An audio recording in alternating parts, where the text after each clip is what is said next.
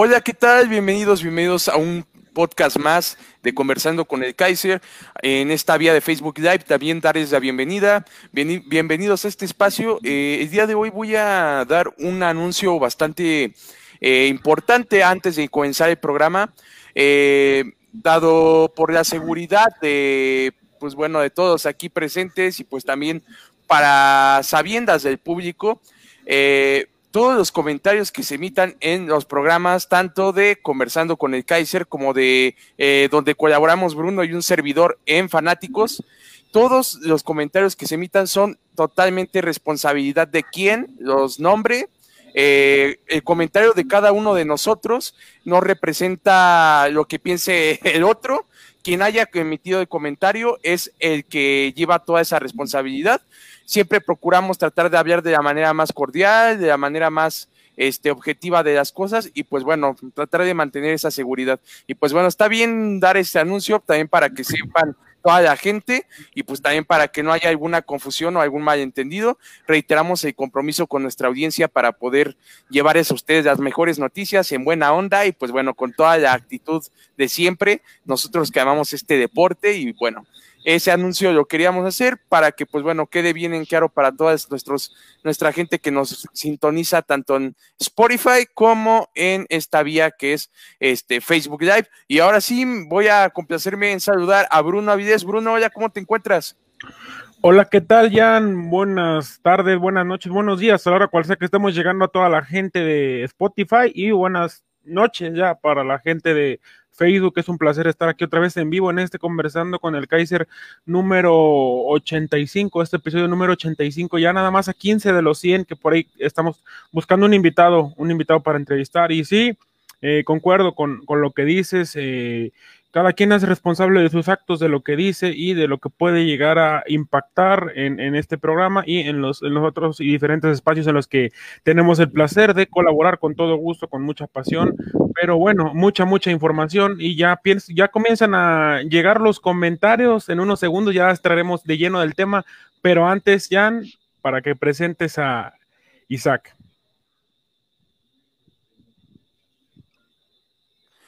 Isaac, este, darte la bienvenida, qué milagro, ya teniéndote de vuelta acá en el podcast, me da muchísimo gusto saludarte, Isaac, ¿cómo te ¿Qué tal, encuentras? amigos? Es un gusto estar de nuevo aquí con ustedes y sin duda alguna tenemos temas pues muy importantes que pues comentar, que debatir, estoy de acuerdo con lo que mencionas, que cada quien pues se hace responsable de, de lo que comenta, al final pues es un análisis de, de cual lo que buscamos pues es que sea lo más ameno posible, ¿no? Entonces, pues un gustazo volver a estar acá, hemos estado un poco fuera, pero no nos podemos perder el Kaiser, siempre a la orden. Gracias.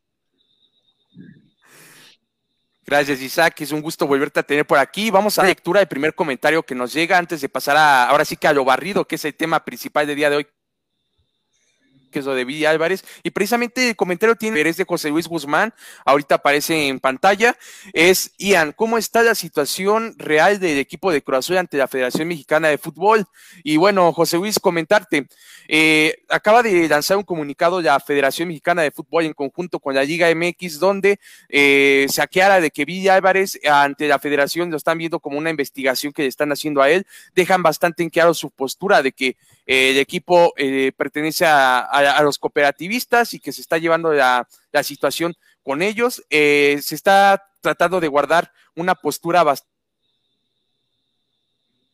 vanguardista. En cuanto, en cuanto a la opinión, están bastante discretos. Ellos no van a actuar o a tener una postura hasta que la ley se pronuncie y están dispuestos a colaborar con la ley. Lo que sí es que existe una orden de apresión real ante a Villa Álvarez, que es de lo que vamos a platicar, de este impacto bastante grande, de este dirigente que lleva cerca de 39 años al mando de este equipo de Corazón, donde solamente ha conseguido un solo título, una gestión bastante polémica, una gestión que no nos ha dejado, pues ahora sí que de lo más contentos, de lo más conformes, pero ya estaremos analizando este, esta, esta sección que es bastante extensa que que es lo de Cruz Azul. Y pues bueno, preguntar a Bruno qué es lo que piensa acerca de todo esto que está sucediendo eh, con la, en la cooperativa Cruz Azul con el equipo con Villa Álvarez.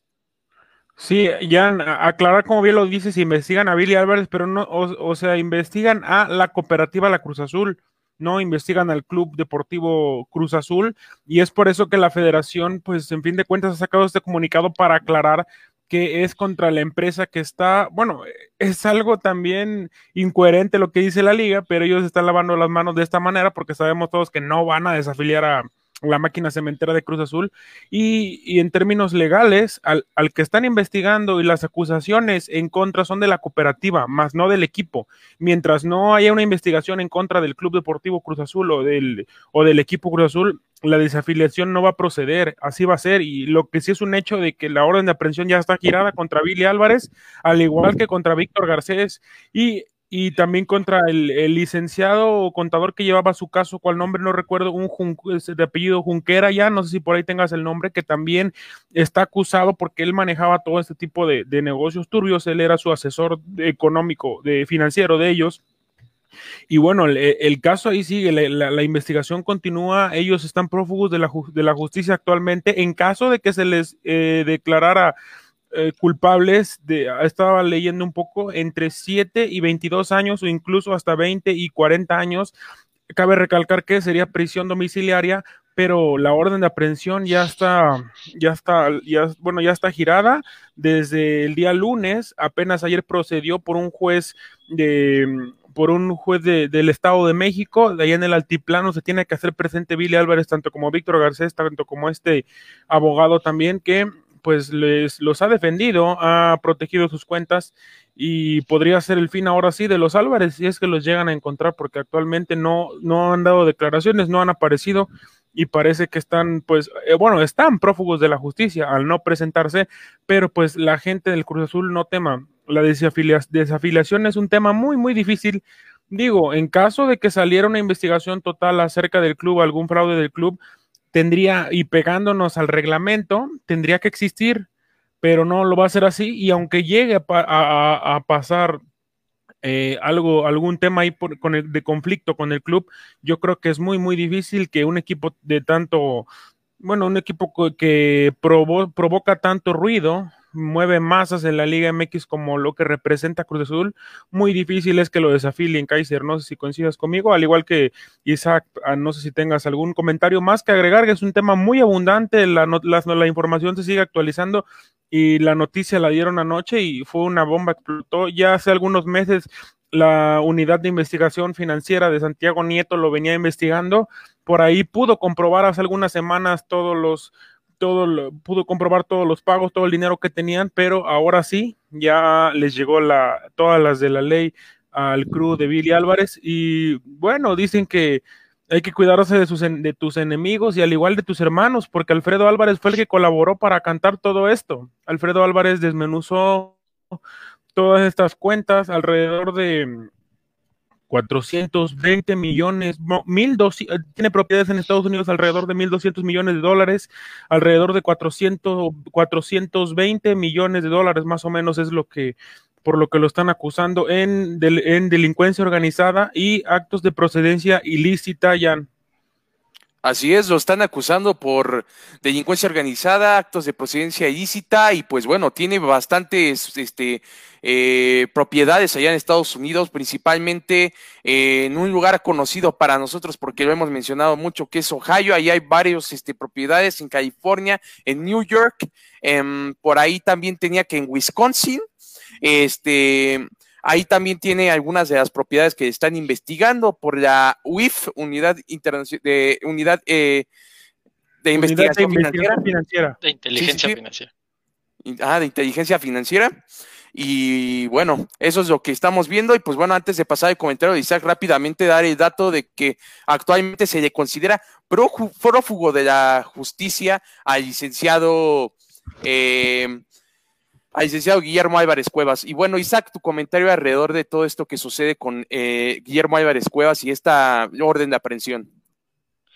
Pues es una noticia que el día de ayer se gestó. La verdad es que ya se venía cocinando. Desgraciadamente, desde el torneo anterior, Cruz Azul ya se venía con irregularidades de carácter financiero. Entonces, esto lo viene a confirmar, ¿no?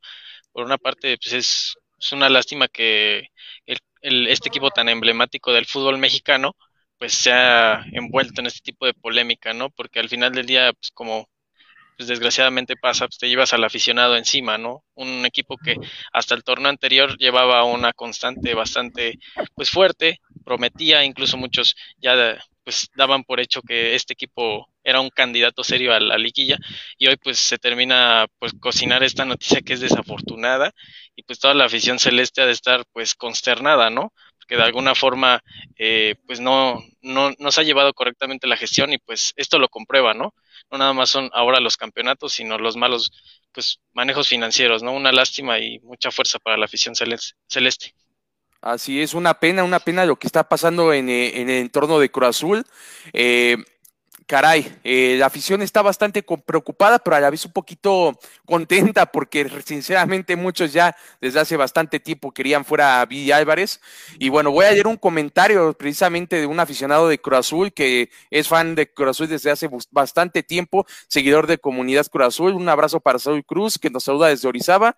Este, dice que le da bastante gusto, que gracias a Dios que no seremos desafiados de la liga y pues hará mejor los cambios a la cooperativa y al equipo de fútbol. Eh, me imagino que esto va orientado a este cambio, a esta salida de Villa Álvarez, agradeciendo nuevamente a Saúl por su comentario, bienvenido. Y pues, caray, eh, como lo digo, en Cruz Azul hay un síntoma bastante empático donde ya urge un cambio eh, de raíz y esta raíz, para ser claros y no andar con rodeos, es Guillermo Álvarez Cuevas, muchos ya lo quieren fuera desde hace bastante tiempo.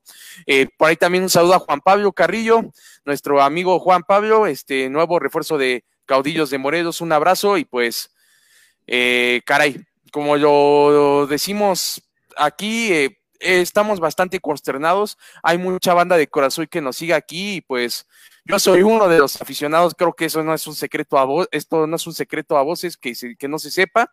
Y pues bueno, es algo bastante bueno, la verdad, que se haga un, haga un cambio, pero no está bien que se viva este problema en el, en el seno interno y más por esas razones lamentables, ¿no? Eh, Bruno, este, no sé que si tengas algo que agregar para cerrar este tema. Eh, sí, bueno, eh, aquí me pregunta Ronaldo González, yo no, Bruno, ¿qué pasó con la Juventus? Lo mismo es mi punto de vista. Y descendió la Juventus, sí. Sí, la Juventus descendió por porque le detectaron, bueno, más bien la, la Federación de, del Calcio Italiano lo descendió por amaño de partidos. Y allá sí pesa la ley y sí pesa el, reglamento y lo bajaron a la segunda división a la Juventus y pero allá sí, sí fue aplicado el castigo contra, en contra de ellos. En caso de que exista alguna sanción o alguna acusación en contra específicamente del Club Deportivo Cruz Azul, tendría que ver los protocolos para la desafiliación, pero en este caso va contra la cooperativa. No encimemos una cosa con la otra, son cosas diferentes. Legalmente son cosas diferentes. Sabemos que es un poco tal vez complejo de entender, pero, pero ante la ley, la cooperativa es una y el club factura en otro lado, aunque pues digo, de esta manera se la van a sacar para que no los desafilien. Y por ahí también preguntan, ¿es cierto la posible llegada de la presidencia de Carlos Hermosillo? Ha sonado mucho, Jan, ha sonado mucho lo de Carlos Hermosillo. En mi punto de vista, se me hace todavía un poquito complicado que pueda llegar él, porque ahí no es de, no es del agrado de alguno, sobre todo de algún promotor ahí muy famoso que, que existe en Cruz Azul, que es el que maneja el mercado de piernas dentro del equipo, y es un poco complicado la llegada de, de Carlos Hermosillo, aunque no lo vamos a descartar totalmente. Y creen que el sustituto de bueno, eh, nos pregunta Carlos Hernández, saludos también para José Luis, José Luis Guzmán Morales, saludos para también Ronaldo González y para Carlos para Carlitos Hernández que nos pregunta quién crees que sea el sustituto de Billy. Pues mira, y con esto de que Alfredo le puso la, le puso el pie a su hermano, yo creo que suena muy fuerte Alfredo y por ahí también el hijo de Billy que es Robin Álvarez podrían ser los que podrían llegar y al igual se dice que hay un grupo que de cooperativistas que son los que eh, opinaron y desmenuzaron todo en contra de, de Billy y de Víctor Garcés, que podrían ser los que están empujando muy fuerte para quedarse con la presidencia y podrían ser ya sea Robin, ya sea Alfredo, va a haber una lucha ahí interna de, de, poderes fácticos para ver quién se puede quedar con esa presidencia, porque vaya que, pues que es un buen, es un buen recurso económico. Alejandro de la Rocha, saludos desde Chicago para la mesa de Comunidad Cruzul, saludos hasta Chicago, la noche que en Chicago se murió Kaiser. un clásico ese tema y pues Alejandro Rocha, te mandamos un abrazote. Eh, es alguien que ha estado siempre aquí pendiente de los en vivos y se reconoce. Este, en este caso, en esta edición de Conversando con el Kaiser, que pues bueno, es una edición en general para todo tipo de deporte, pero la verdad no podíamos dejar de analizar este tema, que es el tema de, del momento. Y por otro lado, también pasarte el micrófono, Isaac, para que nos comentes algún comentario para cerrar este tema tan polémico de Guillermo Álvarez Cuevas. Pues mira, vamos a, sin duda alguna, verle una ventaja en todo esto. Va a haber una reestructura en este equipo y eso es muy bueno porque si no se ha dado el campeonato, creo que es parte por la, la dirigencia que estaba o que está actualmente. Entonces la ventaja es que puede venir esa reestructura y el equipo pues puede agarrar un impulso impresionante. Entonces, realmente esperemos que sea lo mejor y que este caso se resuelva. Muchos, como tú lo comentabas, pues están contentos por el movimiento, porque pues claro, no ser aficionado y, y que tu equipo pues todavía hasta el momento no lo puedas pues ver tocar una, una, liga MX, pues es como que un poco frustrante y el hecho de que ya se estén moviendo las piezas en tu club, pues de alguna forma te alegra, ¿no? Porque sabes que las situaciones están como que a favor, esperemos que eso sea y bueno, pues por otra parte el equipo pues hasta el momento en, en la cancha pues pareciera que está intacto, ¿no? Lo cual es pareciera lo, lo más positivo de este tema. Así es, esto, este deseo sigue intacto de, por parte de la afición. Este cambio puede traer cosas positivas así como negativas en el sentido del ánimo de los jugadores, porque sabemos bien que este tipo de decisiones, queramos o no lo queramos, el equipo marche como marche, pues bueno, ahí los medios, eh, o sea, los colegas vamos a estar sobre, sobre, sobre, sobre, sobre, sobres, hasta poder este, sacar palabras a los jugadores cuando realmente, honestamente, no les corresponde hablar. Yo creo que a los que les corresponde hablar son las autoridades y ya serán las que, las que decidirán, las que discernirán pero en fin, el paso de Cruz Azul ha sido excelente. Siboldi es un gran técnico, tiene la sangre, tiene la gallardía y pues va a tener una tarea bastante difícil porque va a tener que, aunque Cruz Azul tenga su propio psicólogo, créanme que va a tener que fugir como psicólogo para sacar adelante este cuadro, que pues bueno, lo ha venido conduciendo de una manera bastante bien con un juego ofensivo, un juego agradable y pues bueno, ya veremos, ya veremos qué le depara a la máquina cementera de Cruz Azul, que pues seguirá y seguirá este, estando en el ojo del huracán. Eh, últimamente en estos años se ha, se ha pegado con toda Cruz y así va a seguir ahora en este ambiente directivo y también en el ambiente directivo. Y bueno, vamos a cambiar radicalmente de tema y vámonos al análisis tradicional del podcast que es el análisis línea por línea, partido por partido de la Liga MX.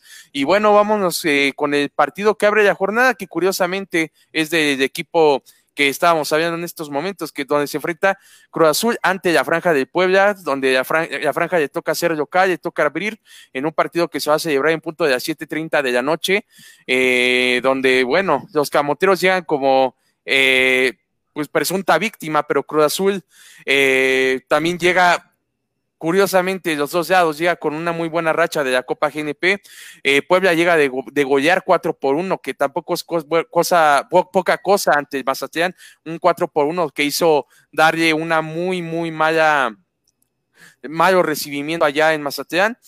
Y bueno, será un partido bastante interesante donde, desde luego, a pesar de la goleada, seamos honestos, Cruz Azul lleva la ventaja, tiene mejor plantel, pero muchas veces el plantel no es suficiente y el corazón puede ganar. Sin lugar a dudas, un partido interesante, Bruno Avidez.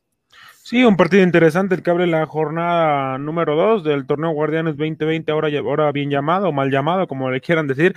Pero bueno, mañana se abre ahí en el estadio Cuauhtémoc la franja del pueblo que viene de batir, de golear 4-1 a 4 a la escuadra de, de, Mazatlán, que les fue a guardar la fiesta, que les apagó la banda, les echó agua y terminaron cayendo 4-1. Por ahí apareció Osvaldito Martínez. Ambos equipos llegan, pues tal vez en un buen momento, creo que un poquito mejor Cruz Azul, porque Santos creo que es un rival, sin duda, que sin duda, aclarar, sin duda que es un rival mucho más fuerte que esta escuadra de Mazatlán, que no tiene ni pies ni cabeza, que más adelante estaremos hablando ya de ellos yo creo que Cruz Azul pinta como favorito. El estadio Cuauhtémoc eh, sin gente le puede llegar a favorecer a la máquina, aunque hay que dejar algo claro. Ya, ya lo dijo Siboldi que no, que no le mm, tendría que afectar este tema extra cancha, pero sí les puede llegar a afectar, sobre todo porque los jugadores hace algunos meses encabezados por su capitán Chuy Corona, eh, habían dicho que estaban con Álvarez, que estaban con Guillermo, con Guillermo Álvarez y ahora pues el, el, el que los contrató, el que les da de comer y que les paga, pues está siendo buscado por por la ley, por las autoridades correspondientes, por la Fiscalía General de la República. Y bueno, no sé si les podría afectar, me parece que Robert Dante Siboldi se, se, verá su mano aquí del entrenador si es que se notará que este tema les, les ha afectado dentro de la interna del plantel o si lo dejan pasar y demuestran que no pasa nada. Es una gran oportunidad para Cruz Azul para limpiar un poquito su imagen, tal vez en lo deportivo y decir aquí no pasa nada, estamos con estamos con vida, el plantel se encuentra bien y ya lleva alrededor de, de nueve, partidos ya que no ha perdido Cruz Azul, le, vería bien, le vendría mal una derrota después de tanto tiempo sin perder del torneo pasado. Y bueno, la escuadra de Puebla, pues buscando ligar su segundo triunfo del, del torneo, con esto de que ahora pues ya van a poder calificar dos equipos de repechaje, tienen la oportunidad de comenzar a sumar estos puntos al principio del torneo que en ocasiones son los que te terminan faltando al final de la temporada.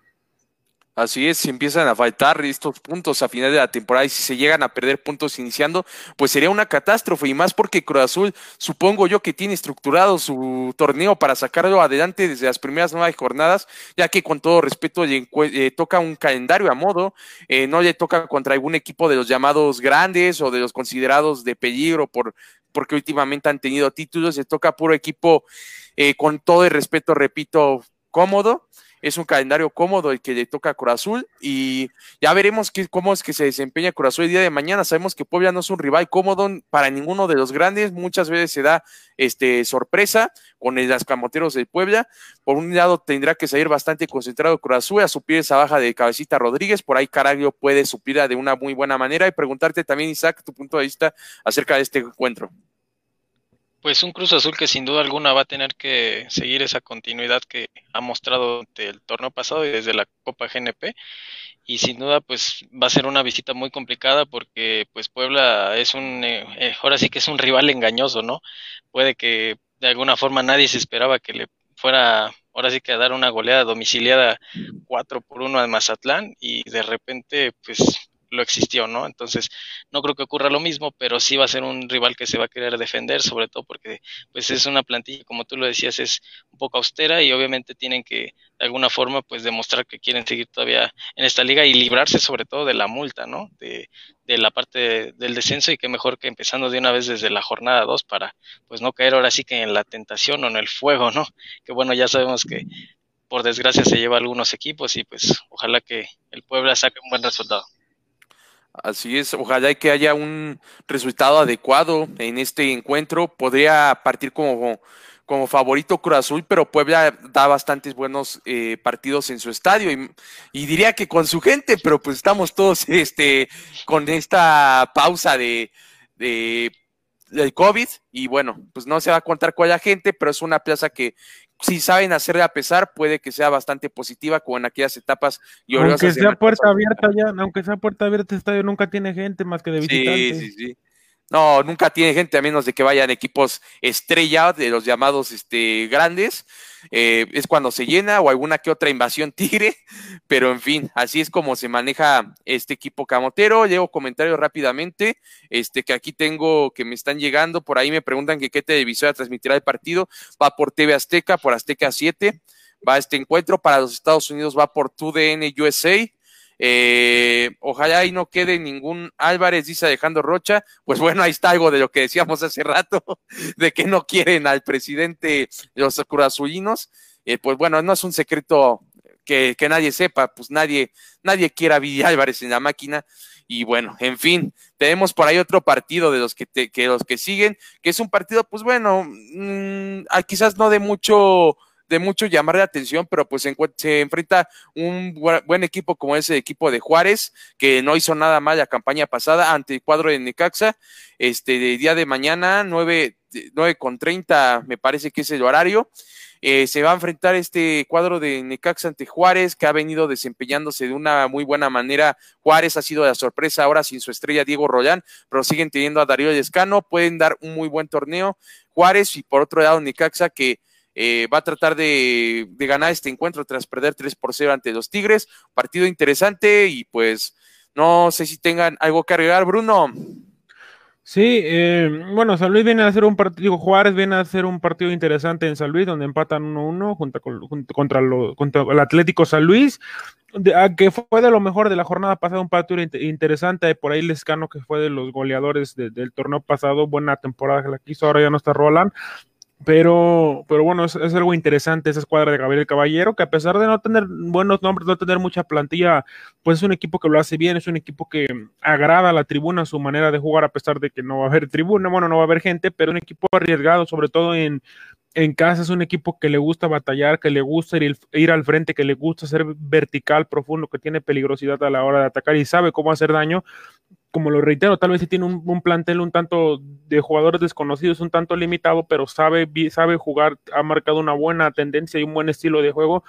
Este equipo de Bravos de Juárez dirigido por Gabriel Caballero y por otro lado Necaxa que bueno, viene de, ser goleado con un cuadro, hay que decirlo, muy parchado, muy, muy, muy parchado la primera, el viernes pasado 3 a 0 contra Tigres, pero yo creo que le está afectando bastante dejar ir a todos. Sabemos que así se maneja Necaxa, dejó ir a su mejor jugador al comandante Quiroga, dejó ir a Hugo González. Eh, yo creo que le está afectando bastante estas bajas y creo que Necaxa podrá pasarla, no sé si quedarse fuera de la liguilla como tal, pero creo que sí le va a costar un poquito más de trabajo que otros torneos anteriores que batallaba mucho por la liguilla, por lo que nos demostró, por lo que nos demostró ahora en la jornada 1 ya después sabemos que esto, perdón, ya sabemos que esto es de momentos y posteriormente pues puede repuntar, pero por lo que nos demostró la jornada uno, creo que los Bravos de Juárez por su buena actuación en, en San Luis llegan como favoritos a este partido, que si es mañana, 21, 21 a 30 horas allá en la frontera. Así es, será un partido bastante interesante y pues Isaac también conocer tu punto de vista acerca de este partido. Sí, va a ser un partido muy, pues hasta cierto punto interesante, va, el que gane va a agarrar un ritmo importante para lo que es esta conclusión de la temporada. Bueno, el inicio, perdón. Así que va a ser sobre todo ver un Necaxa que tiene que despertar, ¿no? Ya tiene que empezar a vivir este Guardianes 2020 y a darse la idea de que ya no tiene a Quiroga, tiene a Salas, tiene jugadores importantes, tal vez no del mismo renombre, pero que pueden demostrar, ¿no? Por otro lado, Juárez también pues no tiene a Rolán, ahora tiene que pues demostrar que, que quiere permanecer y que no quiere pues pagar las multas. Entonces va a ser un partido pues aparentemente pequeño, pero que los dos conjuntos, el que lo aproveche, va a poder apuntalar un buen inicio de, de torneo, ¿no? Así es, puede, puede ser una catapulta para que pueda despegar. La verdad le deseo lo mejor a, a, ambos equipos porque tienen una afición bastante noble. Quizás no sea de las más numerosas actualmente, pero tienen una afición bastante noble que deja todo en el partido. Por ahí conocemos a dos necaxistas de Aboyengo, como los dice el señor Marco Avelino y mi apreciable que también les mando un saludo, un saludo afectuoso. saludos, Marquito, y saludos para el director general de Portal Deportivo, el licenciado en periodismo, el buen Enrique Vázquez Malpica. Así es, nuestro Jick precioso, que lo queremos, se estima mucho aquí y se le respalda, como caramba no.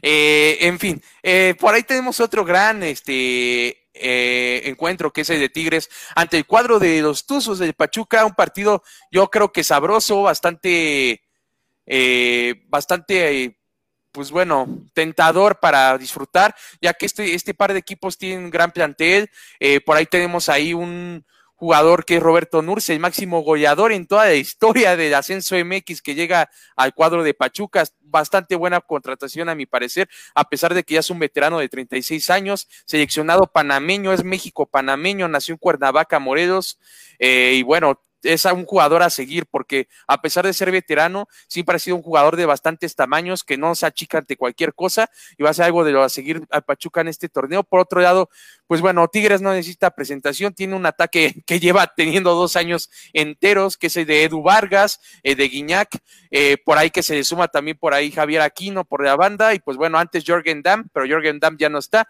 tuvo una pelea con el cuadro técnico y ahora está en el Atlanta United. Y bueno, preguntarte, Bruno, ¿cómo ves este encuentro entre Pachuca y los Tigres de la Universidad Autónoma de Nuevo León? Está haciendo TikTokers, no TikToks, perdón, eh, Jürgen Damm, porque es para lo único que era bueno, porque creo que para mandar centros no tanto, y por ahí ya se fue con el Atlanta United, que quién sabe hasta cuándo vuelva a tener actividad, Kaiser, pero bueno, así es otro tema. y sí, un partido donde llega como favorito la escuadra de Tuca Ferretti y la escuadra de, los Tigres, más agregando todo ese trabuco ofensivo que acabas de dar a conocer. Además, se te olvida que también está este chico, Leo Fernández, que pues yo lo sigo diciendo. No sé si me enamoró cuando llegó a jugar en, mis Diablos, pero, pero la verdad este chico tiene condiciones para jugar en cualquier equipo top de Europa si es que continúa por este buen camino, trabajando de una manera humilde, trabajando de una manera decente y no se bueno, no termina cayendo o se termina cayendo deportivamente o psicológicamente. Yo creo que este chico es fundamental. Eh, por ahí eh, es, es, un pilar clave, un pilar fundamental en esta escuadra de, de, los Tigres contra un Pachuca que pues sí nos quedó de ver bastante contra las Águilas del América el lunes pasado en partido de Monday Night Football, pero Habrá que ver, habrá que ver lo que pasa con estos Tuzos de Pachuca, que me parece que este torneo, pues no, digo, todos sus refuerzos, llegó, llegó Salina, llegó por ahí Roberto Nurse, como ya bien lo mencionas, eh, compraron ahora sí ya de manera oficial a Romario Ibarra, pero no, aún no se le ve una, una armonía, digo, no, no una armonía, sino todavía no se le ve un estilo ya marcado, ya sellado de juego a este equipo de Tuzos del Pachuca y me parece que la escuadra de Tigres con, llega como favorito a pesar de no tener el apoyo de su gente en el volcán y en, en calidad de planteles en, en todo lo que representa los planteles 1-1 me parece que es mejor Tigres, aunque vamos a ver si no les pueden aguadar la fiesta con eso de que Pachuca le gusta ir a la frontera, digo a la Sultana del Norte a aguadar fiestas, pues habrá que, habrá que esperar lo que, lo que representa este partido para los Tuzos, donde llega como favorito la escuadra de Ricardo El Tuca Ferretti, que podría ganar su segundo partido al hilo. Así es, una propuesta bastante arriesgada, ya que ya que tiene este Pachuca en lo personal y no me voy a, bajar de mi comentario que hice eh, desde un principio eh, en, el torneo pasado y ahora lo vuelvo a reiterar en el torneo pasado, en este torneo actual, perdón, que es lo de Paulo Pezzolano, que es una apuesta bastante arriesgada, viene de un equipo bastante humilde de Uruguay, de Liverpool FC, es un dirigente que no tiene todo el currículum del mundo, eh, estamos de acuerdo, pero no me convence tener a un técnico tan joven en el Club Pachuca cuando si, si quisieras tener un jugador joven, pudiste haber apostado sin duda por algún técnico de la baraja mexicana para que empezara a despegar, pero bueno, ya veremos cómo logra emballar Paulo Pezzolano. Me parece que me parece que a Jesús le, ha gustado arriesgar bastante. Le ha gustado ir por técnicos a Europa, por técnicos, incluso trajo también a Yestarán, trajo a, bueno, trajo a Palermo, donde no le ha habido nada bien en Argentina, y le gusta arriesgar además y no quedarse con lo que tiene aquí en casa o de lo que, o entrenadores que ya conozcan y estén dentro de la liga. No le ha funcionado últimamente a Pachuca, creo que desde Diego Alonso este equipo no camina y no es espectacular dentro de la cancha y no ha, no ha generado un estilo confiable de juego ni sólido. Así es, este, este DT me recuerda mucho a, no sé si lo recuerden, hace exactamente como nueve años, había un técnico que se llama Guillermo Rivarola, que estuvo un paso hemífero por Pachuca, los campeones de la CONCACAF. Es un estilo de fútbol que quizá puede en, en, ocasiones funcionar, pero en otras ocasiones como que cuando gana el Pachuca como que no te sabe a triunfo, al menos en lo personal, o sea, no ves que tenga merecimientos o méritos para ganar. Es un tipo de fútbol que a lo mejor no va mucho con mi apreciación de, ver los juegos o de encontrar el fútbol, pero bueno, se respeta al técnico, por algo está tan joven acá en México, emigrando de su país, mucho respeto por él, pero no me termina de convencer. Eh, ahora tu opinión, Isaac, sí.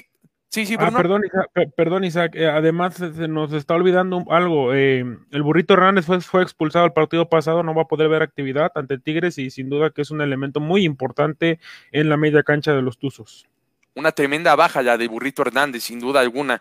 Eh, pesará, pesará. Y pues bueno, Isaac, tu opinión acerca de este encuentro.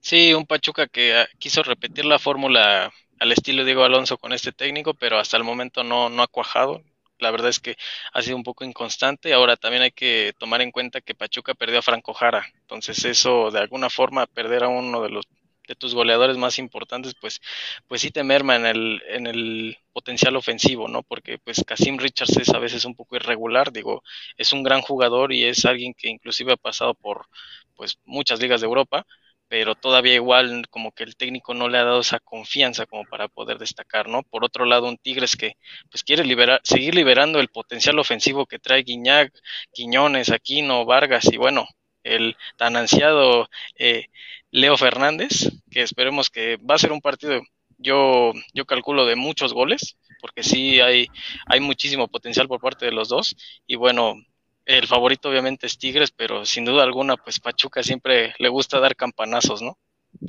Así es, es un equipo que le gusta eh, destacar por destacar con algunos campanazos, algunas sorpresas. No descartemos por algunas sorpresitas y bueno, a disfrutar de ese partido de Tigres ante Pachuca día sábado. Y bueno, voy a leer otros comentarios que están llegando. Eh, por ahí me preguntaba, bueno, aquí era un comentario aquí interno, decía Saúl Cruz Arenas, estaba diciendo, ahora sí es siete y cuarto mañana de partido de Cruz Azul Puebla, y que nos manda un saludo desde nuestra casa, Orizaba, Veracruz, gran cabina, dice, saludos, saludos, mi estimado Saúl Cruz, sabes bien que eres bien recibido aquí, y esta es tu casa y de todos los que nos sintonizan.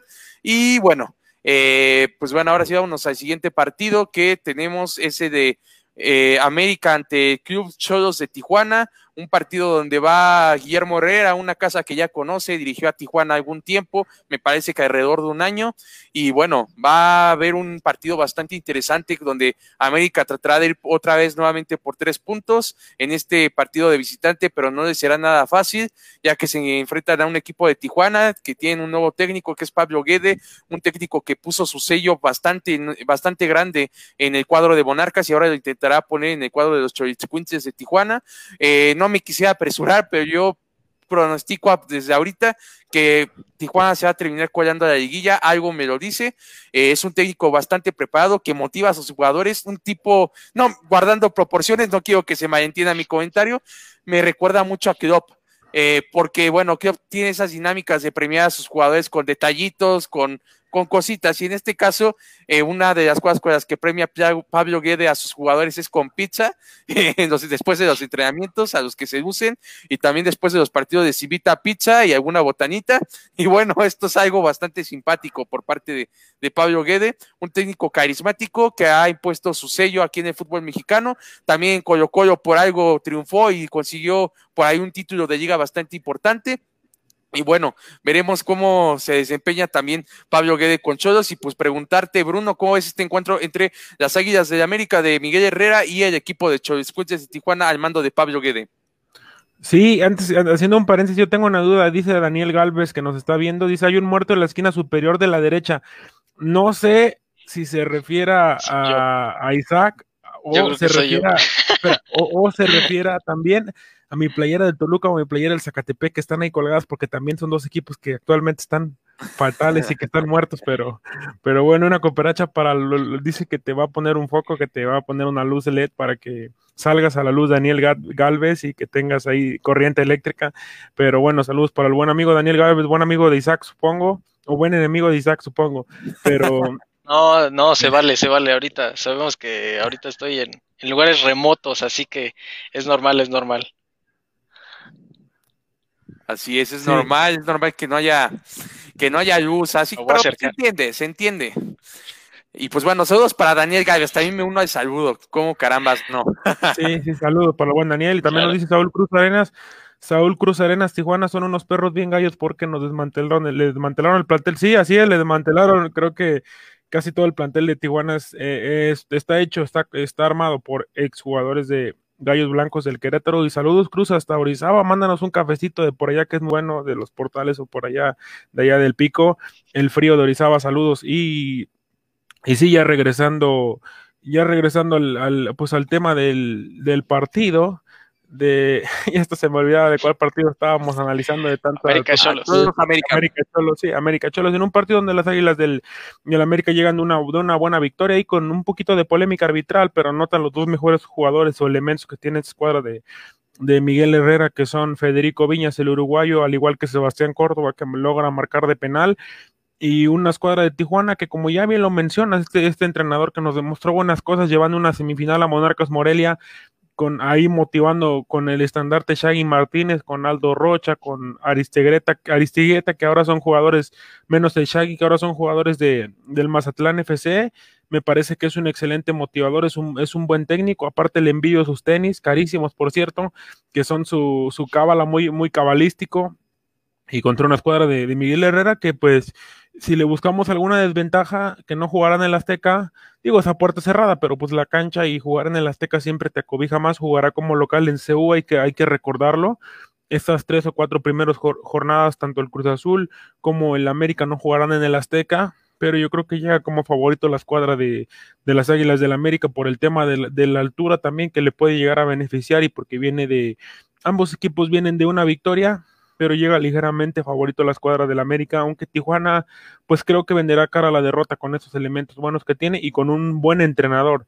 Creo que en lo que cabe Pablo Guede nos ha demostrado que en poquito tiempo que llegó a Monarcas, que ya llegó con el torneo avanzado, logró crear un buen equipo logró llevarlo hasta semifinales, por ahí se quedó muy cerca nada más a, pues ahora sí que eliminan a Monarcas por el gol de visitante, ni siquiera le ganaron en el partido de manera, bueno, lo eliminan al filo del reglamento, más no lo eliminan deportivamente por, por un, un, marcador adverso. Y yo creo que ahora que ya logró trabajar más el plantel desde ceros, un plantel de Tijuana que además se lo reforzaron bien y tiene, no tiene muchos nombres, pero sí es un plantel vasto y, y sólido, pues habrá que ver un partido un tanto parejo, aunque ligeramente favorito al América, Kaiser. Así es, un partido bastante parejo. Ya veremos, por ahí yo siento como que la victoria ante Pachuca no me terminó de convencer. Ya veremos cómo se suscita. Y pues bueno, Isaac, ¿cuál es tu opinión de este encuentro?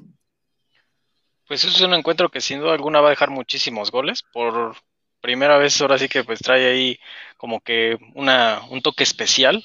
Porque pues Miguel Herrera dirigió ese conjunto también. Entonces Ahora, por otra parte, el América trae una expulsión ahí, creo que Santiago Cáceres, me parece que no va a poder contar con ellos. Entonces, eso de alguna forma, pues es una baja importante para el cuadro americanista. Y por otra parte, pues el, el Cholaje, que fue uno de los equipos que más se reforzó, digo, sabemos que prácticamente todos los refuerzos que vienen pues son de Querétaro, pero pues bueno, trajeron Jonathan Orozco, Marcel Ruiz, Jimmy Gómez, entonces son nombres importantes que creo que le va a alcanzar para mucho al Cholos yo creo que más semifinalista podría incluso verse, ¿no? Pero, pues bueno, este guardia es medio inconstante, entonces no nos vamos a adelantar todavía. Así es, ya tenemos que ir viendo el progreso conforme vaya sucediendo. Sabemos bien que la situación de Guardianes es una situación atípica y pues bueno, esto definitivamente va a afectar en lo físico y en lo futbolístico. Eh, y bueno, estas situaciones van a, van a seguir proliferando, ya, dado que estamos en un torneo, repito, un poco habitual. Y bueno, vámonos con el siguiente encuentro, que es el partido de eh, en, eh, Toluca ante el equipo de Atlético San Luis. Bruno, ¿cómo ves este encuentro? Así es, Jan, pues vamos a ver lo que representa esta escuadra de Toluca que jugó el día martes contra Monterrey, donde no pudo empatar el marcador, se quedó muy cerca, todavía en el segundo tiempo logró igualar, equilibrar y ser mejor que la escuadra de, Rayados de Monterrey, estuvo muy cerca de empatar el encuentro, desafortunadamente no pudo lograr el empate y en un contragolpe por ahí terminaron asesinando a la escuadra 3 a 1 a la, escuadra de, de, Toluca, el Monterrey, que ya pudo ganar después de que el torneo, el torneo pasado no pudo obtener la victoria ahora sí lo logró en la Sultana, digo, ahora sí lo logró en casa en la Sultana del Norte y contra un Toluca que pues es un, es un partido complicado eh, el día domingo a las 12 porque San Luis es uno de los equipos que mejor se reforzó con la llegada de Pablo Barrera, con la llegada del comandante Quiroga, además nos demostró mejores cosas que Toluca en balance general en la primera jornada el, el día lunes y Habrá que ver, ese Toluca que es Zambuesa dependiente, no puedes depender de un jugador de 36 años, que fue el que mejor se vio en el partido pasado ante Monterrey, que es el que llevaba la batuta junto con, junto con también ahí el, bueno, el, el, otro lateral que, se me, bueno, se me olvidó su nombre, creo que es, eh, bueno, se me olvida su nombre del otro lateral, pero este Toluca que está encabezado por Rubén Zambuesa, Alexis Canelo quedó bastante a deber, por ahí entra Tribeiro, pues de, que no lo pudieron acomodar a ningún equipo, quedó mm, un pocos minutos, realmente poco pudo hacer.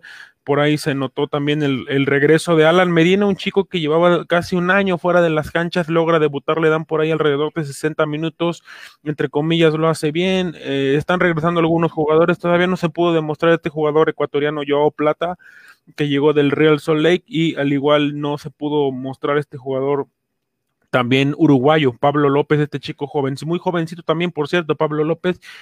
Eh, vamos a ver si el Chepo en ese esquema a veces un tanto cuadrado, a veces un tanto que no le veo mucho sus variantes, con pocas variantes, con poca idea puede mejorar, tendrá que mejorar bastante si es que quiere vencer a San Luis en el partido de en el partido de este domingo en punto del mediodía, un partido interesante, se me hace que ambos equipos van a ofrecer buen espectáculo, tendrían que están obligados ambos porque no ganaron la primera jornada.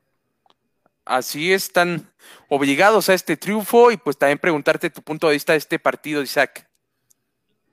Sí, un cuadro de Toluca que sin duda alguna trató de, pues, de alguna forma de quitar ese plantel que no estaba representando bien, pero creo que todavía faltan algunos nombres por salir. Entonces, los refuerzos que vinieron realmente vino el Dedos López, por ahí Joe Plata, entonces todavía no se han pues no se han adaptado, obviamente es primera jornada, es normal, pero por otra parte también sí creo que concuerdo con Bruno, no depender de un Zambuesa que de hecho no estaba contemplado para la directiva, pues es algo un poco pues malo, ¿no? O negativo por esa parte. Ahora pues bueno, quieren quitarse esa espinita y es normal, entonces es, es momento para que apuntalen esa ofensiva y pues puedan regresar ese Toluca tan asesino que, que yo recuerdo mucho, pero bueno, vamos a ver qué, qué se gesta. Así es, veremos qué se gesta con este Toluca, que siempre se ha caracterizado por tener equipos ofensivos, que meten goles, que juegan bonito. Lamentablemente eso no ha destacado últimamente. Voy a leer rápidamente un comentario de una persona que nos comenta. Eh, uh, Jan, ¿sabes cómo se le conoce a Vidi Álvarez? Como vende finales, porque la final la perdió Cruz Azul en 2013. Al medio tiempo vendió el partido a las Águilas de América. Bueno, aquí está una opinión del buen José Luis Guzmán que aquí pasamos a dar lectura. Y bueno, finalmente, como les digo, la afición tiene por ahí sospechas, este, respetables, por cierto, de cada uno como lo piense y como lo vea, pero algo de lo que sí podemos, este, eh, concordar todos es de que Villa no ha hecho una muy buena gestión con Cruz sin lugar a dudas. Por otro lado, tenemos eh, otro que me pregunta Saúl Cruz, que si nos podrían pasar a lista de convocados para el juego de mañana de la poderosa máquina celeste. Mi estimado Saúl, aún no sale. Eh, de hecho, bueno, el comunicado para los medios de comunicación aún no lo ha mandado eh, ni mucho menos tampoco ha hecho alguna pronunciación al respecto en las redes sociales. Seguramente no descartes que en una hora, hora y media podamos tener algunas noticias, ya que hasta ahora aproximadamente antes de los partidos se acostumbra a subir la lista de convocados. De todas maneras, estaré a la expectativa y en el momento en el que la tenga, la estaré compartiendo vía Comunidad Corazul. Y bueno, ahora sí, regresando al análisis de los partidos del torneo. Eh, tenemos también el Querétaro ante Mazatlán, este primer partido en la historia oficial de visitante de Mazatlán, donde los Gallos Blancos el domingo en punto de las 5 de la tarde se enfrentan a este cuadro mazateco, que pues bueno, después de un descalabro enorme, terrible, y algo que debió doler en el arma el community manager que bien estaba búrdese y búrdese, porque sí se pasó de danza, que te, ahora pues tendrán ganas de redimirse tras este mal inicio de torneo ante los Gallos Blancos del Querétaro, que con todo respeto no le veo bastante, bastante como para destacar en este torneo tras la partida de Jair Pereira. Y bueno, veremos cómo se, que será este partido de Querétaro Mazatlán. Bruno, tus sensaciones acerca de este encuentro que se va a disputar el día domingo. Así es, un, un encuentro en el que terminan poniéndolo en su lugar a Mazatlán el partido pasado Puebla todo la verdad un equipo muy malo. Digo ese fue, era Monarcas era era Monarcas de Morelia pero la verdad no se, demostró un equipo muy malo un equipo sin alma más dirigido por Paco Palencia que nos ha quedado a, a deber a deber muchísimo. Ya estoy muy feliz porque nos está viendo Papo Jiménez y además nos está viendo el licenciado Enrique Vázquez Malpica, director general. Saludos de Portal Deportivo. Saludos, Enrique. Para nosotros es un placer que nos estés viendo. Y mañana también, no se les olvide mañana ver su transmisión en vivo, por ahí de las 18 horas en Portal Deportivo y con Enrique Vázquez. Y también para el buen Papo Jiménez, que por ahí ya comenta. Papo, qué gusto. Papo, qué gusto tenerte por acá. Abrazo grande y pues bueno, este programa se siente honrado a tener a una eminencia como reportero, nuestro amado y Enrique Vázquez Malpica. No sabes cuánto te admiro. Un beso hasta Morelos, acá desde Michoacán. Luego te mando tu rompope. Y bueno, vamos con el buen Isaac a que nos este, diga qué opina del torneo. Pues es un partido un poco limitado porque ambas escuadras no traen planteles pues muy destacables, entonces por una parte Querétaro fue prácticamente desmantelado para llevar las figuras a, o los mejores elementos a Tijuana, viene de perder con Pumas, entonces un cuadro queretano que realmente se la está jugando como con mucho canterano, con mucho, pues sí, gente un poco inexperta, un poco nueva, entonces le va a costar. Y por otro lado, pues un Mazatlán que creo que se adelantó en la liga y no debió de haber esos, hecho esos comentarios en redes sociales porque salió muy perjudicado. Y por otra parte, pues esperemos que a lo mejor ver alguna sorpresa en el arco por parte de Mazatlán. Está Fraga, entonces tal vez ahora veamos a Sosa. Entonces eh, traen buen ataque, trae Aristegueta, todavía conservan esa plantilla importante de Monarcas, pero pues de alguna forma, pues será un partido un poco limitado, pero creo que sí habrá algunos goles. Así es, ojalá haya lluvia de goles, o necesita la liga para entretenernos. Y pues bueno, hay lluvia de comentarios también el día de hoy. Bruno, adelante. Ya, eh, bueno, hace algunos momentos, algunos aproximadamente 15 minutos, la Liga MX manda un comunicado a través de sus cuentas oficiales sobre los resultados sobre los resultados del Club América que realizó alrededor de 70 pruebas donde ningún, por fortuna entre staff, jugadores, cuerpo técnico y plantel igual no han detectado pruebas. Afortunadamente la, la escuadra de las Águilas del América nadie se le desea esto, la verdad. Odiamos o no al América, pero qué bueno que ninguno de sus jugadores tiene coronavirus, ninguno de su plantel tiene coronavirus y ninguno ha salido positivo.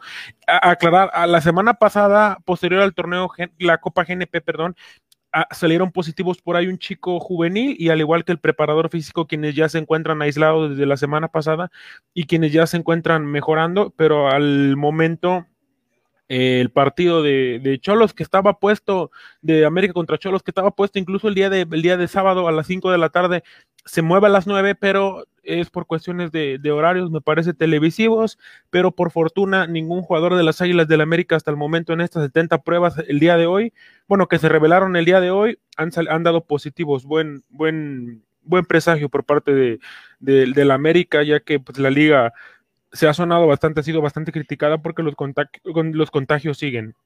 Así es, es una enorme buena noticia. Esperemos primeramente Dios que no se den más contagios. La situación de los contagios está a la orden del día. Ya tuvimos a Oribe Peralta, ya tuvimos a varios jugadores y la verdad no es justo que pues nadie se enferme en general, no seas jugador o no lo seas, que cualquier ser humano se, se enferme. Tomen sus precauciones, invitar a la gente a seguir siendo precavida. Eh, todos, todos este, entre nosotros merecemos respeto de uno del otro y también nosotros merecemos respetar, este, ahora sí que las medidas para que todos estemos bien, cuídate tú y cuidas al otro.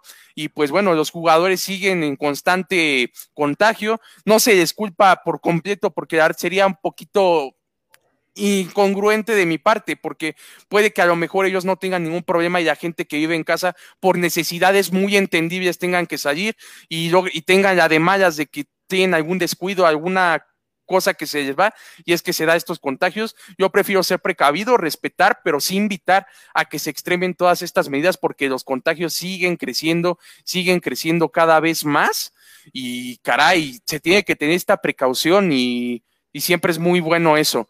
Eh, nos comenta nuestro apreciable Geek que cómo vemos lo de la máquina cementera de Cruz Azul. Y pues bueno, mi apreciable Geek, te puedo comentar eh, desde un punto de vista personal que lo de Cruz Azul es una situación bastante delicada. Caray, eh, ¿Cómo puede darse esto, lo del directivo de Billy Álvarez? no, no está bien la corrupción, no está bien la mafia, no está bien que se haga este tipo de situaciones. desde aquí te puedo decir que yo como aficionado estoy indignado, como comunicador me da tristeza el que el poder dar estas noticias pésimas a, la afición porque se merecen una, una directiva honesta, mi estimado Jake. Apreciable abrazo y pues bueno, espero que sigas aquí acompañándonos y que estés bien. Y bueno, seguimos también con las noticias. Eh, Sí, que agregar, eh, eh, agregarle, agregar, agregar a la pregunta de, de, nuestro buen amigo Enrique Vázquez. También hay que aclarar que la, la, Liga MX ha declarado esta postura porque está investigando a la cooperativa, más no al club. Por eso todavía la desafiliación no, no se ha dado para adelante, porque mientras no investiguen al club, eh, la cooperativa y el club no van junto con pegados, son diferentes organizaciones y se rigen financieramente de manera individual y de manera distinta Así que es por esto, aclaro, no estamos diciendo que está bien que no desafilien a la máquina o que no lo puedan desafiliar, porque si, como decía José Ramón Fernández, si el club está a nombre de Guillermo Álvarez, sí puede haber una desafiliación y sí puede haber una venta ahí con el instituto para devolverle al pueblo lo robado, el Robin Hood. Ahí sí podría haber, digo, es un caso hipotético, pero no hay que descartarlo, ¿eh? no hay que descartarlo porque podría ser, aunque sí lo veo muy complicado. Creo que Cruz Azul no va a ser desafiliado como ya lo dijimos bueno, pero ya regresando al tema, por ahí te puede chutar los primeros 20 minutos. Cuando termine, hablamos de todo el tema. Así es, así es. Y nuevamente un saludo, Rick. Y bueno, vamos eh, rápidamente a otro partido de interés que es Santos ante Guadalajara. Eh, ¿Cómo ven este, este encuentro entre Santos y Guadalajara, Bruno? Sí, una escuadra de Santos que viene de perder 2 a 0 la, la, semana pasada, el sábado pasado, entre la escuadra de la máquina cementera de Cruz Azul, donde pues Diego Valdés, el chileno, fue expulsado. Eh, buena actuación del guardameta Acevedo, a pesar de que le terminan cuajando dos goles, pero una escuadra de Santos que llega a casa, llega sólida, llega, bueno, llega herida, pero es un plantel que es sólido, que se va a hacer fuerte, que tiene a Julito la jirafa Furch, que tiene a buenos elementos, también a Gorriarán, que se me hace un excelente jugador en el medio campo santista que tiene también a Mateo Doria, el brasileño, que en la central lo está haciendo muy bien, contra una escuadra de las Chivas Rayadas del Guadalajara, pues mermada con sus casos de COVID, que todavía Oribe Peralta lo, lo tuvo por Oribe Peralta, ahora se dice que su lateral Miguel Ponce Miguel Ponce también podría tener coronavirus que está aislado y unas chivas donde sí estuvieron muy, muy, pues muy parchadas en el partido contra León, que no fue, hay que decirlo, no fue su mejor partido, no fue su mejor partido, no lo pierden de milagro, no lo pierden porque Ángel Mena erró, porque Ángel Mena tuvo mala puntería, pero pues es una gran oportunidad para ambos equipos para sumar sus tres primeros puntos. Chivas viene de un empate en su cancha y la escuadra de Santos que va a querer ganar en la casa del dolor ajeno en un partido interesante. A mí me, agrada el estilo de juego y la forma de juego de, ambos equipos. Desafortunadamente no van a estar, no van a poder contar todos con su plantel completo, en sobre todo las Chivas Rayadas de Guadalajara. Y yo creo ya en que esta motivación de tener a tanta gente fuera puede convertir esto, digo, esta situación de tener a tanta gente fuera puede convertirse en algo motivacional para el resto del equipo para que, para que ellos puedan salir adelante. Así es, para dedicar ese encuentro en este partido que sin duda es llamativo entre Santos y Guadalajara. Y ahora pues me voy a permitir eh, que este Isaac nos analice este encuentro que es el siguiente, que es el de Atlas ante los Pumas de la Universidad Nacional Autónoma de México. Bueno, unos Pumas que sin duda alguna dieron una, pues una, una primera exhibición en el Estado Olímpico bastante irregular, muchísimos errores todavía, creo que el cuadro no ha cuajado correctamente, eh, por ahí un autogol de Freire, entonces ahora sí que eh, la salvación de Pumas, si, si hay que verlo de, de, esa forma, es, es la ofensiva, ¿no? Un Carlos González, un Juan Dineno que de alguna forma promete ser, pues, una dupla interesante, ¿no? Que podría darle muchos frutos al equipo de Universidad Nacional pero todavía hay que trabajar muchísimo en la zona defensiva, ¿no? Afortunadamente Alfredo Talavera, pues ahí ah, tuvo un par de intervenciones bastante destacables que ayuda mucho al equipo. Y por otra parte, pues un Atlas que de alguna forma todavía empieza a tomar ese ritmo, ¿no? Tuvo eh, altas interesantes. Luciano Acosta por ahí también este, es uno de los referentes, por decirlo así. Se reforzaron con Víctor Malcorra, que da la casualidad que también estaba en los Pumas. Entonces un cuadro de Atlas que sin duda alguna quiere pues darle una alegría importante a, su, a su afición en la, en, ahora sí que en la parte local, que juegan de local. Entonces, de alguna forma, pues esperemos que sea un, partido impresionante, ¿no? ojalá eh, que pueda darnos alguna expectativa alta. Digo, sabemos que ambos cuadros son limitados, pero pues esperemos que esos jugadores que trajeron de renombre puedan dar pues ese, ese salto en ese partido, ¿no? Que, que se vea algo más. Así es que, hay, que se pueda disfrutar este encuentro. Y pues bueno, por ahí Pumas pudiese poner otro clavito a Rafa Puente, que no ha podido este, poder destacar con este Atlas, que lamentablemente por Rafa Puente, porque es trabajador, pero lamentablemente no se le da al buen Rafita Puente. Y pues Pumas, este, yo, yo lo veo igual como un favorito. Y bueno, el otro partido es León ante Monterrey, un partido que es, va, a ser bastante bueno, dos plantillas bastante, bastante buenas. Monterrey que viene a tratar de redimir todo este torneo pasado, que la verdad fue de los peores en, en los últimos 15 años, me atrevería a decir, con todo respeto para la plantilla de Monterrey, pero el pasado torneo fue de milagro, no fue una tragedia todavía peor, porque lo suspendieron el torneo, pero ni un solo partido ganado por parte del cuadro regiomontano. Eh, empezó este torneo ganando ante los, los choriceos de Toluca. Y bueno, este partido entre León y Monterrey va a ser bastante agradable, bastante disputado. Yo pronostico que van a caer más de tres goles, sin duda alguna. Eh, bueno, allá en la casa de la Fiera, allá en el Estadio León, antes No Camp, pues bueno, eh, va a estar bastante agradable este encuentro, lunes en punto de las nueve, y también recordar el horario de Atlas Pumas, que es el lunes a las siete de la noche, y esos van a ser los horarios con donde se va a disputar toda esta jornada uno. Y bueno, este, ya hablamos también de los casos de COVID, ya hablamos de, la Liga MX, y bueno, eh, por último, eh, como último tema quisiera preguntar es, ¿cómo vieron esta temporada para el Chucky Lozano en el Napoli?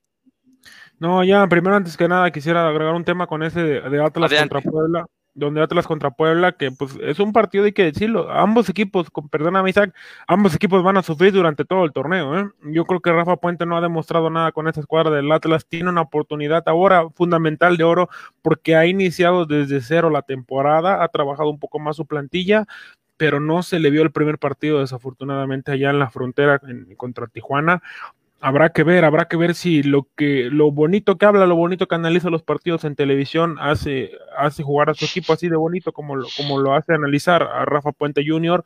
Digo, es un tipo conocedor de fútbol que lo expresa muy bien, que lee muy bien el fútbol, pero no lo ha plasmado ninguno de sus equipos ese Querétaro, pues por ahí más o menos, que lo llegó a meter a la liguilla, pero de ahí hasta ahí no, no avanzó de cuartos de final tampoco con un gran plante, la verdad hizo, hizo mucho, hizo mucho hizo mucho con poco.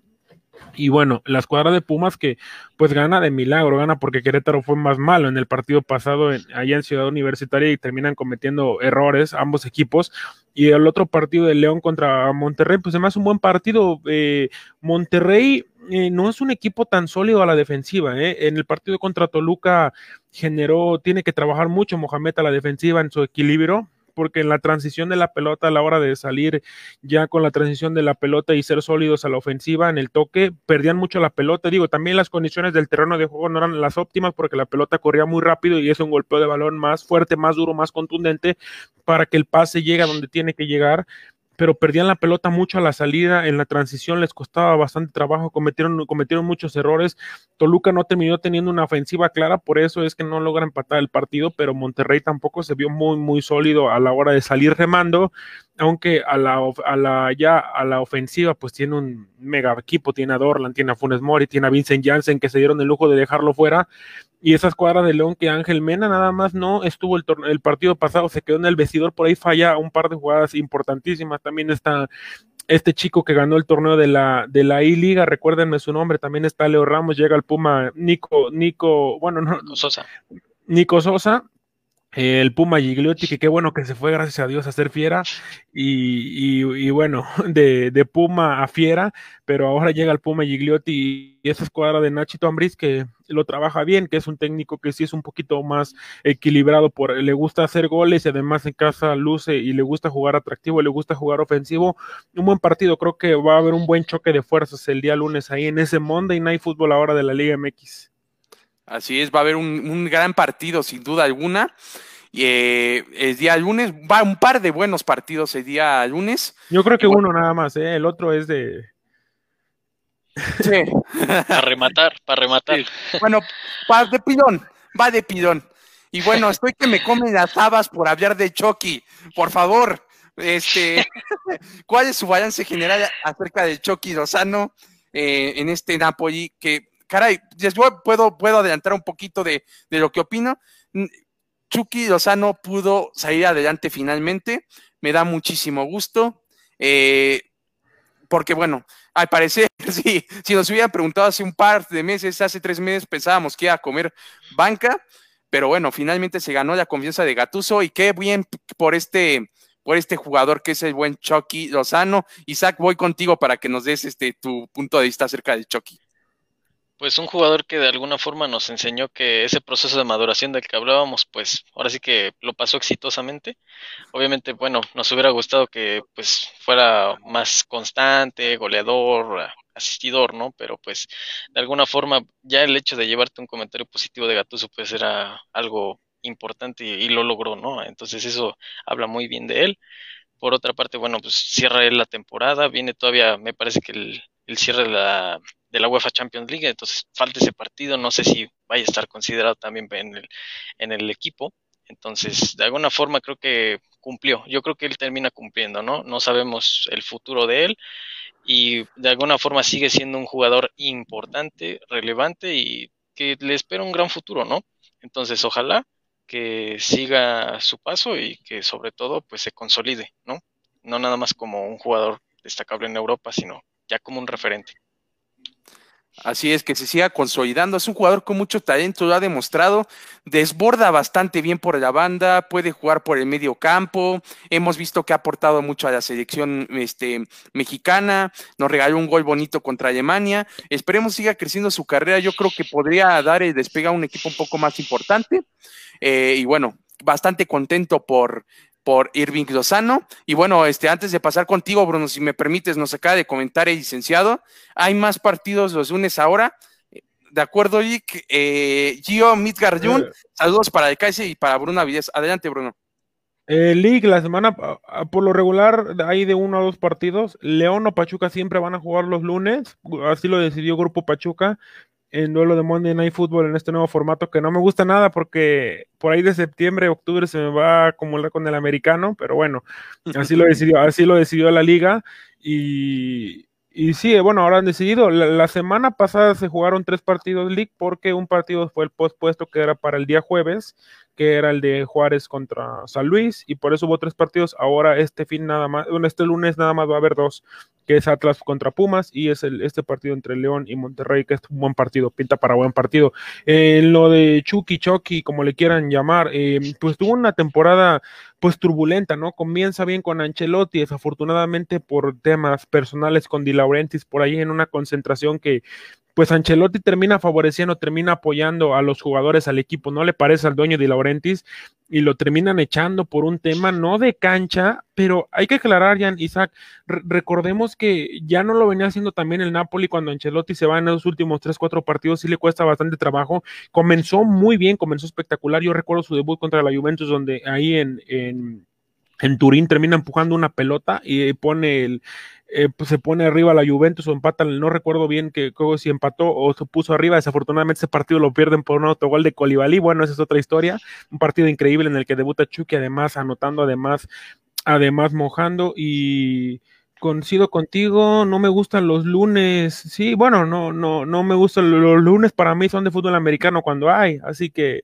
Así que desafortunadamente, pero así lo decidieron League para darle un poquito más de descanso a algunos, algunos equipos con esto de que se les puede juntar el calendario en, en un cierto futuro de temporada y le da más variedad a las semanas. Y bueno, regresando al tema de Chucky, Sí, Ancelotti, hay que aclarar que cuando recién llega el Chucky jugaba como titular en la escuadra de Irvi, de, de, Ancelotti, Chucky Lozano, pierde la titularidad, por ahí comienza a entrar de relevo, lo comienza a hacer bien, ya, ya no, ya no lo comienza a hacer tan bien, corren a, corren a Ancelotti desde que llegó Gatuso dijo que el Chucky no le gustaba, no sé si fue por ahí un tema extra cancha que supongo que sí, aunque tampoco al principio nunca lo supimos, ya lo supimos después cuando sí tuvo, lo corrió del entrenamiento por, por, por huevón, literal, así, no, no, no, literal, así lo dijo, pero así lo quiso dar a entender que lo corre Gatuso, y después me parece que eh, después de tantas fracturas, fracturas en su comunicación terminan arreglando el tema, y por fortuna le vuelve a dar la confianza, por ahí anotó alrededor de cuatro, de cuatro, tres goles ya al final de la temporada, y bueno, habrá que esperar. Ahora sí depende totalmente de Gennaro Gattuso si es que lo va a considerar como un arma para, para la siguiente campaña, si es que lo va a considerar como un arma este fin de semana ante la Lazio, ante la Lazio este sábado por ahí de las dos y cuarto, y si es que lo va a considerar en estos octavos de final de vuelta ya en Cat que le podría servir de, revulsivo, no digo como titular porque me parece que ahí está Mertens, que ahí está Callejón y que ahí está Lorenzo Insigne y no y uh, incluso Arcadius Milik, que no es la posición de Chucky, pero también podría ir, es un, el polaco es buen delantero, no le veo cabida en la titularidad, está claro, como revulsivo sí podría llegar a funcionarle más por esto que hay cinco cambios, ahora va a haber cinco cambios en Champions y lo podría utilizar como un arma a la ofensiva, pero bueno, habrá que esperar, la decisión es del técnico de Gatuso, porque Gatuso se va a quedar pase lo que pase por ganar la Copa, por ganarle a la Juventus en la Copa de Italia, un título que ningún título había ganado la en la, escuadra de San Paolo desde, desde 2014, así que Gatuso continúa en la, en la Napoli porque continúa. Además, incluso si termina eliminando a este tan ajetreado o derrumbado o afectado Barcelona, que digo, a, lo mejor ya está trabajando algunos aspectos, ¿no? Ahorita que no tiene actividad, pero sin duda que no podemos descartar al Napoli que vaya a ganar a Cat en un partido a puerta cerrada y puedan darle más la confianza todavía. Ya se habla que Ancelotti lo quiere fichar al Everton, por ahí se hablaba de un, de un préstamo al Parma, incluso que el Milan de que está haciendo una buena campaña, bueno, un buen final de temporada ahora con Stefano Pioli podría llegar, pero bueno, ya te cuento la jornada que comienza ya la última jornada de la serie del calcio italiano el día sábado a las 11 de la mañana, Brescia contra la Sandoria, Juventus contra Roma. Un buen partido fuera este si la Juventus ya no fuera campeón.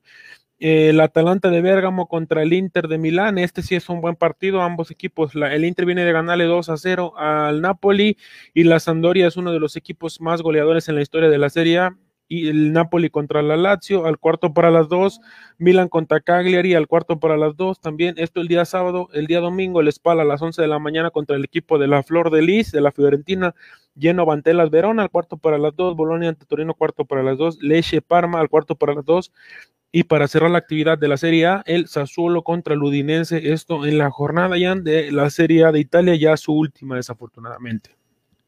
Así es, para cerrar esta Serie A que nos ha dejado bastantes buenas sensaciones. Eh, caray, una temporada que finaliza con la Juventus campeona.